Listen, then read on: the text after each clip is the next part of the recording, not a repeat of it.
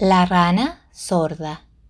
Breve cuento de origen popular sobre la perseverancia. Aliur Yoga Vital. Después de una lluvia, un grupo de ranas sale de paseo por el bosque.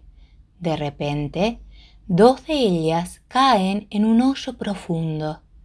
Todas las demás ranas se reunieron alrededor del hoyo y considerando su profundidad, lamentaron las desdichas de las caídas.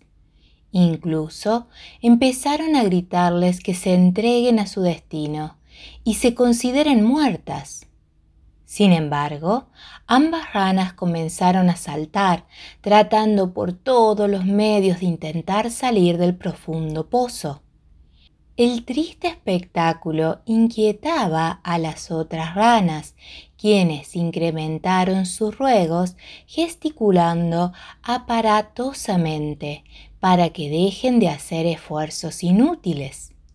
Una de las ranas caídas, ya extenuada, cae desfallecida y muere.